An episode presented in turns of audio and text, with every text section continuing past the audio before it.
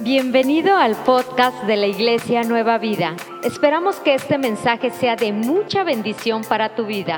Te animamos a compartirlo para que más personas puedan escucharlo. Prepárate y disfruta el mensaje de esta semana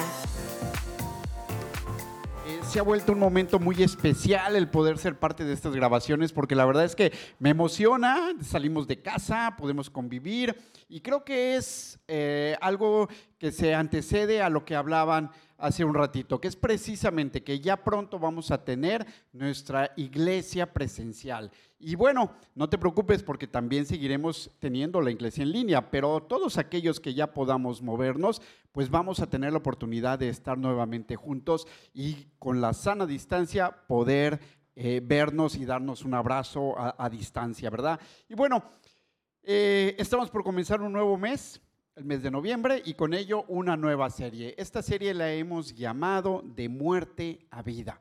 Y pues bueno, eh, creo que la muerte es un tema que a todo mundo ¿sí? nos impresiona de una o de otra manera. Todos de alguna manera pensamos y meditamos en esto en algún momento, ¿no?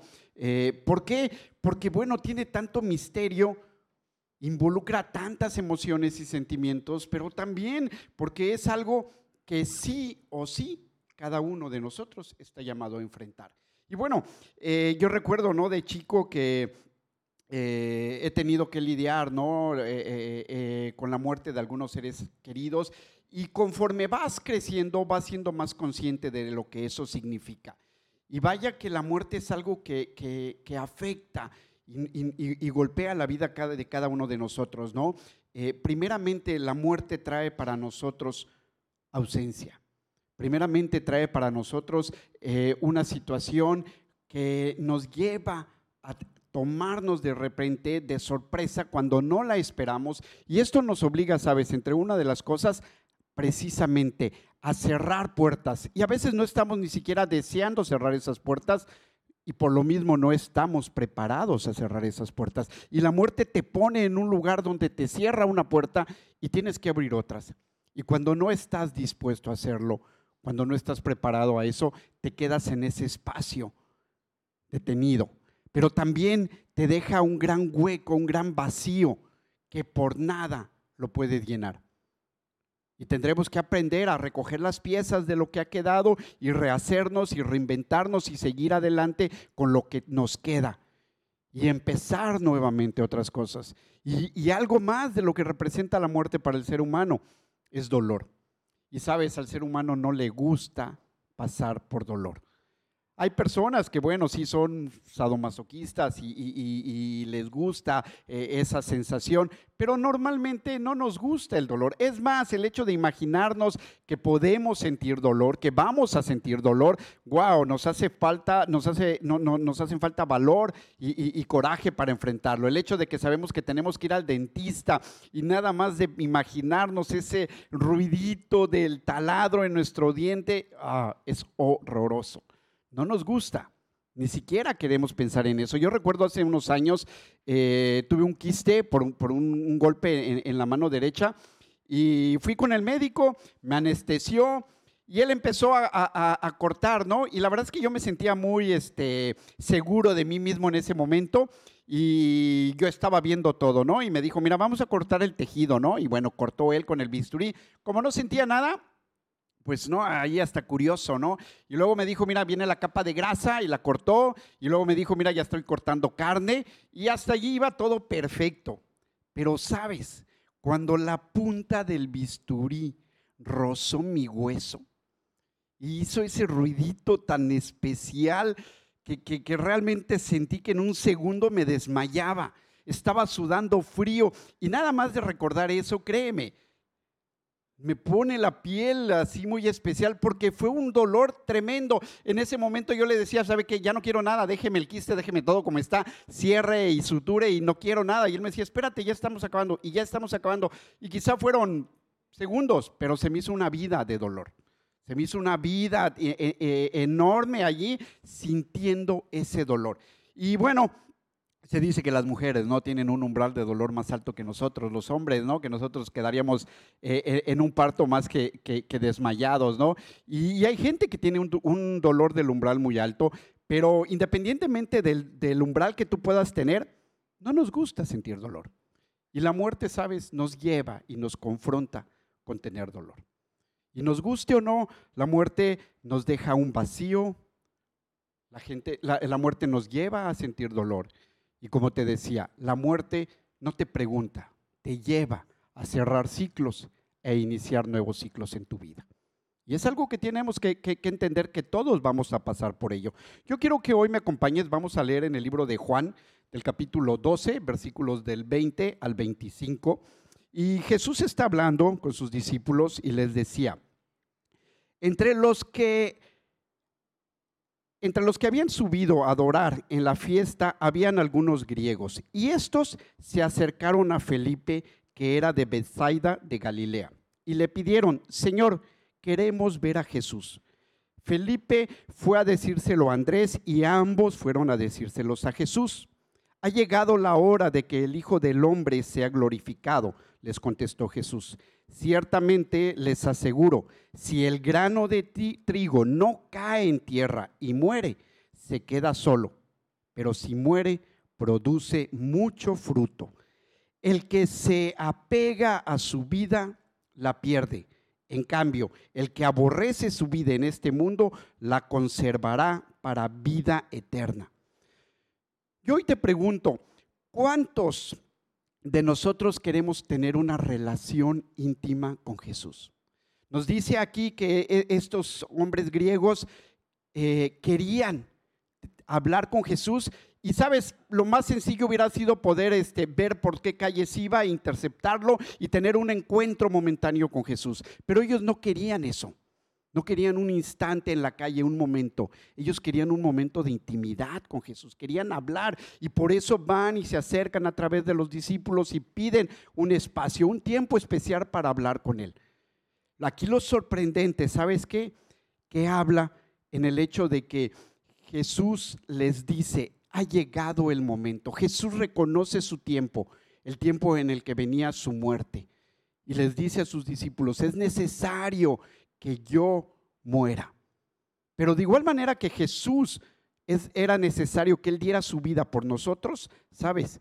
Cada uno de nosotros es necesario que demos su vida, nuestra vida, por Él. Y yo te pregunto hoy, ¿qué tan dispuesto estarías a dar tu vida por Jesús? ¿Qué tan dispuesto estás a vivir para Él y a vivir por Él? Porque es muy fácil y suena muy romántico decir, Jesús te amo y heme aquí, Señor, envíame a mí y Señor, yo, yo daría la vida por ti. Pero recordemos que hasta sus discípulos, aquellos que le amaron, que caminaron con él durante tanto tiempo, en ese momento que lo apresaron, huyeron. Todos huyeron y que Pedro lo negó además, ¿no? Porque no es fácil, sabes, enfrentar esos momentos. Y por ello tenemos que entender algo. No es fácil para el hombre enfrentar la muerte. Jesús lo sabe y nos dice, es necesario que lo hagan. Y, como te decía, sí o sí, vamos a vivir ese momento en diferentes etapas de nuestra vida. Pero es importante que nosotros estemos conscientes de ello, porque no importa tanto el por qué morir, sino el para qué. ¿Para quién estás dispuesto tú morir? Yo quiero que leamos más adelante en Juan 14, 21, 24, que nos dice, ¿quién es el que me ama? El que hace suyo mis mandamientos y los obedece, les dice Jesús. ¿Quién me ama? Y todos decimos, Señor, te amamos. Pero si realmente le amamos, dice Jesús que entonces estaríamos obedeciendo sus mandamientos y haciendo suya su palabra para que sea nuestra palabra ahora. Eh, en ocasiones, sabes, entendemos que para eso necesitamos obedecer. Y yo quiero que medites un poco ahorita y me digas, ¿qué tan obediente eres? Normalmente nos sentimos muy obedientes, pero si eres realmente obediente, yo quiero que pienses en tres personas o tres autoridades que están sobre ti y que si hoy te dieran una orden por encima de lo que tú crees, piensas o sientes, estás dispuesto a hacer sin reprochar, sin ira, sin molestarte. Porque sabes, la obediencia implica el hecho de morir a ti mismo, de morir a lo que tú quieres. de morir a tu proyecto, a tu visión, a tu idea y someterte a la idea, a la visión, al objetivo de aquella persona que está en ese momento en autoridad.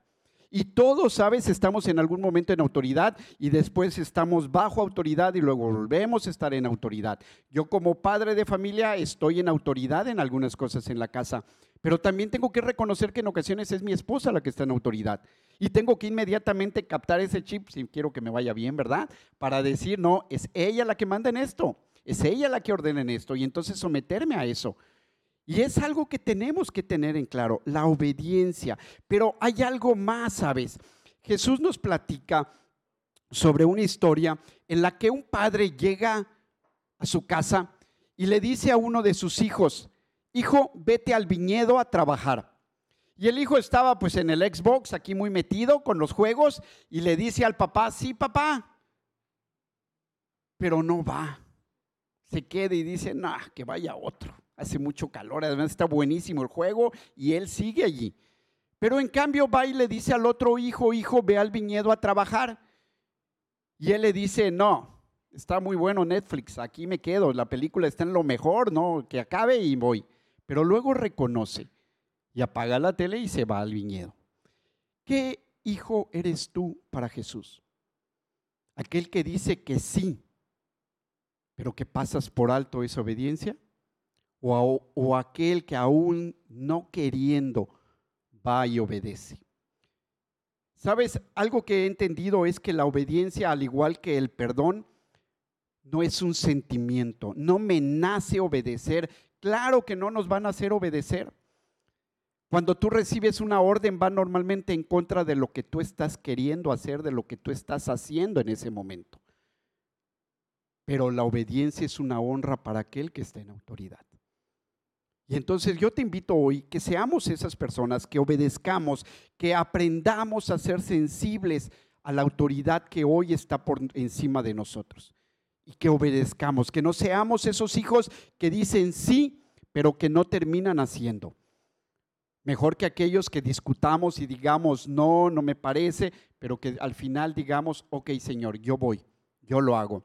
Y, y alguien que nos pone el ejemplo es precisamente Jesús cuando estaba en el jardín del Getsemaní, sabiendo que venía su muerte, sabes, él se retira a hablar, a orar con Dios y le dice, Señor, que pase de mí esta copa.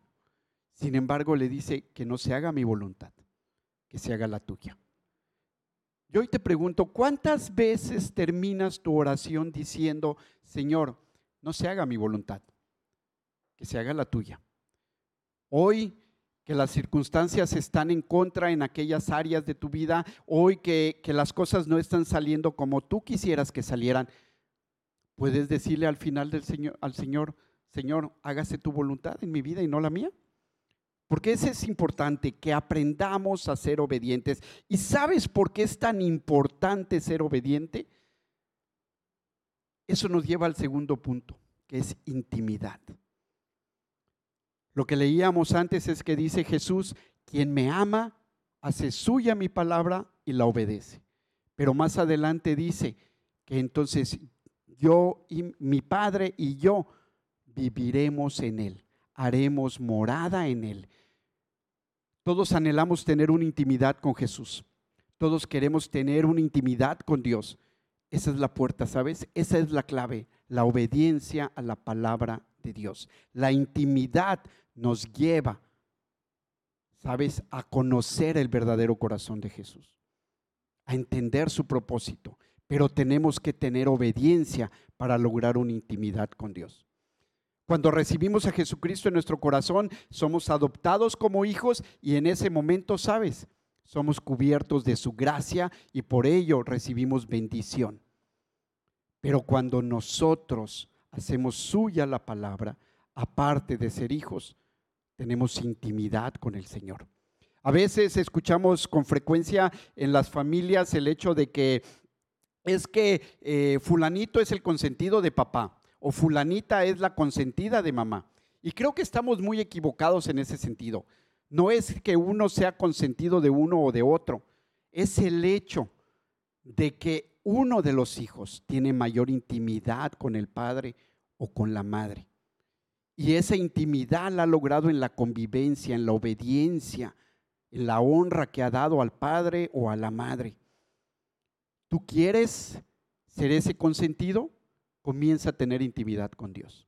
Comienza a ser obediente a Dios para que entonces Dios y Jesús moren en tu corazón y puedas conocer verdaderamente de ellos. ¿Sabes? Algo muy importante que yo he entendido a través de mi vida en Cristo es el hecho que el ser hijo me lleva a ser bendecido, pero el ser obediente me lleva a una intimidad con el Señor. Y esa intimidad me lleva a una vida especial. Las bendiciones nos alcanzan para una vida terrenal, pero la intimidad nos lleva a una vida sobrenatural al lado de Jesús. Y creo que no queremos de Jesús hacerlo un cajero automático al cual ir cada vez que necesitamos algo. Sería muy triste. Queremos aprender a caminar con Él. Queremos conocer su corazón. Queremos ser parte de su propósito. Y eso solo lo vamos a lograr y entender en intimidad con Él. No te conformes con ser bendecido. Ve más adentro ve más profundo, ten intimidad con el Padre. Y entonces abrirás la puerta a lo sobrenatural en tu vida y no simplemente en lo terrenal. El otro punto que te quiero hablar hoy es el hecho de que una vez que estamos en intimidad con el Señor, podemos conocer su voluntad soberana. Es muy fácil, ¿sabes? Cuando estamos eh, en oración, querer manipular a Dios y le decimos, Señor, pero yo, ¿por qué? Si soy tan bueno, si miras, si mis planes, si te estaba yo sirviendo en la iglesia, en fin, tantas cosas, queriendo eh, forzar a Dios hacia ciertas cosas. Pero dice la palabra, ¿quién de nosotros le podría decir a Dios, oye, esto está mal, o por qué lo hiciste así, o por qué hiciste aquello?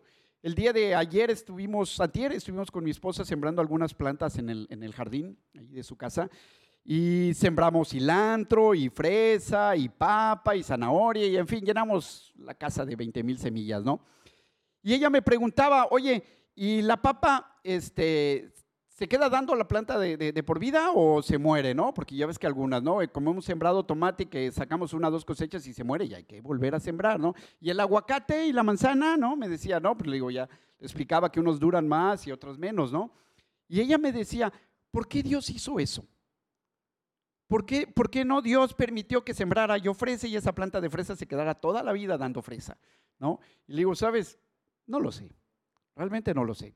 Dios es perfecto y Dios tiene un plan desde la creación. Y Él sabe por qué hizo un árbol de eh, mango que puede dar durante muchos años, un árbol de aguacate que dura muchísimos años, pero hace una plantita de tomate que dura, no sé, dos, tres meses de vida y, y se muere y hay que reponerla con una nueva planta.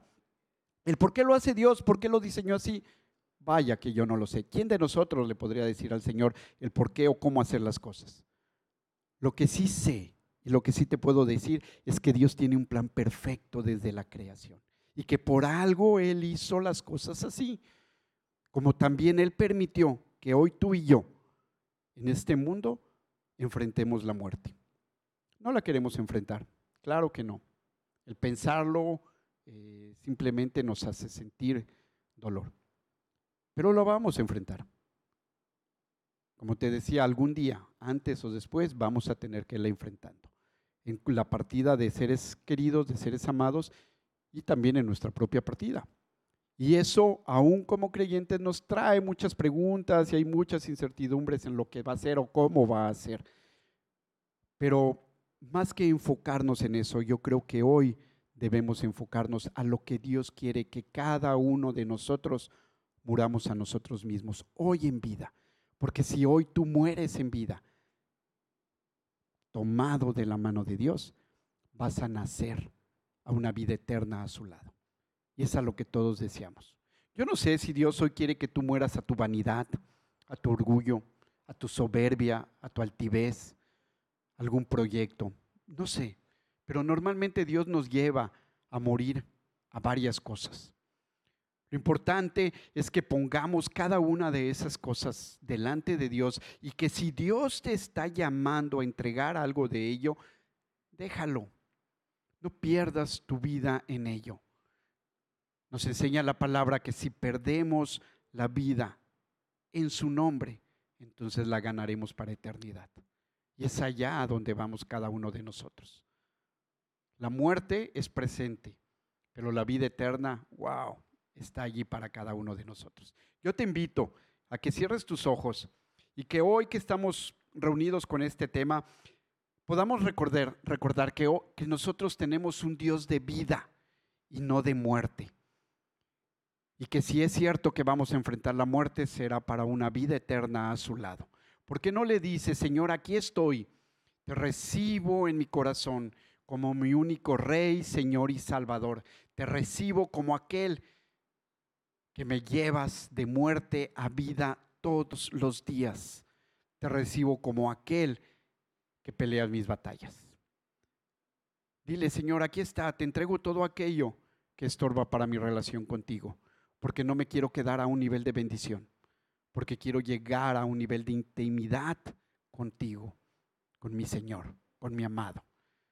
Dios te bendiga. Recibe un fuerte abrazo. Gracias por acompañarnos en nuestro mensaje. Esperamos que este mensaje haya sido de mucha bendición para tu vida. No olvides seguirnos. Nos vemos.